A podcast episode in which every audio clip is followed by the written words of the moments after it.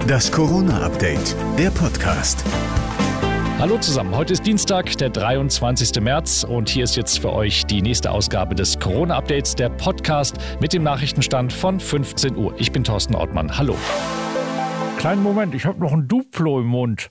Schönen Gruß an Bundesgesundheitsminister Spahn an dieser Stelle. Ja, so ein Corona-Gipfel kann auch schon ganz schön lang sein. Manche sagen ja, er hätte nur deshalb bis tief in die Nacht gedauert, weil Thüringens Ministerpräsident Ramelow Candy Crush dreimal am Stück durchspielen wollte. Immerhin ist so eine Ministerpräsidentenkonferenz mittlerweile berechenbar. Man weiß schon vorher, was definitiv nicht dabei herauskommt, nämlich schnelles Impfen, impfen, impfen. Vom Testen mal ganz zu schweigen.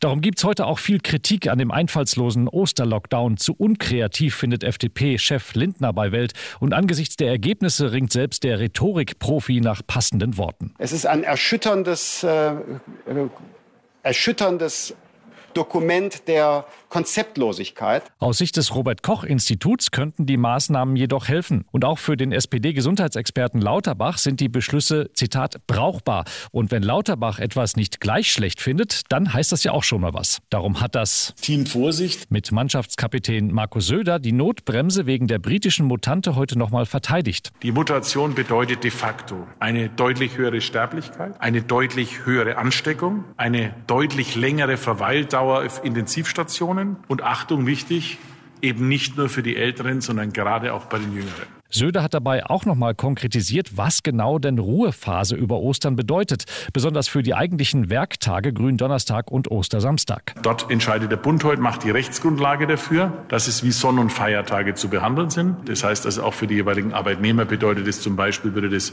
Zuschläge bedeuten, wenn man am Sonn- und äh, Feiertag arbeiten müsste. Für alle, die angesichts des Chaos nach Mallorca flüchten wollen, immerhin gibt es bei der Rückkehr keine Quarantäne. Die Fluggesellschaften wollen die Rückkehrer vorher testen. Sie hoffen, dass das Test Testen vor dem Fliegen ein Zukunftsmodell sein kann, auch für den bevorstehenden Sommerurlaub. Und ich hoffe, damit ist der Sommerurlaub in diesem Jahr gemeint. Das war das Corona-Update vom 23. März.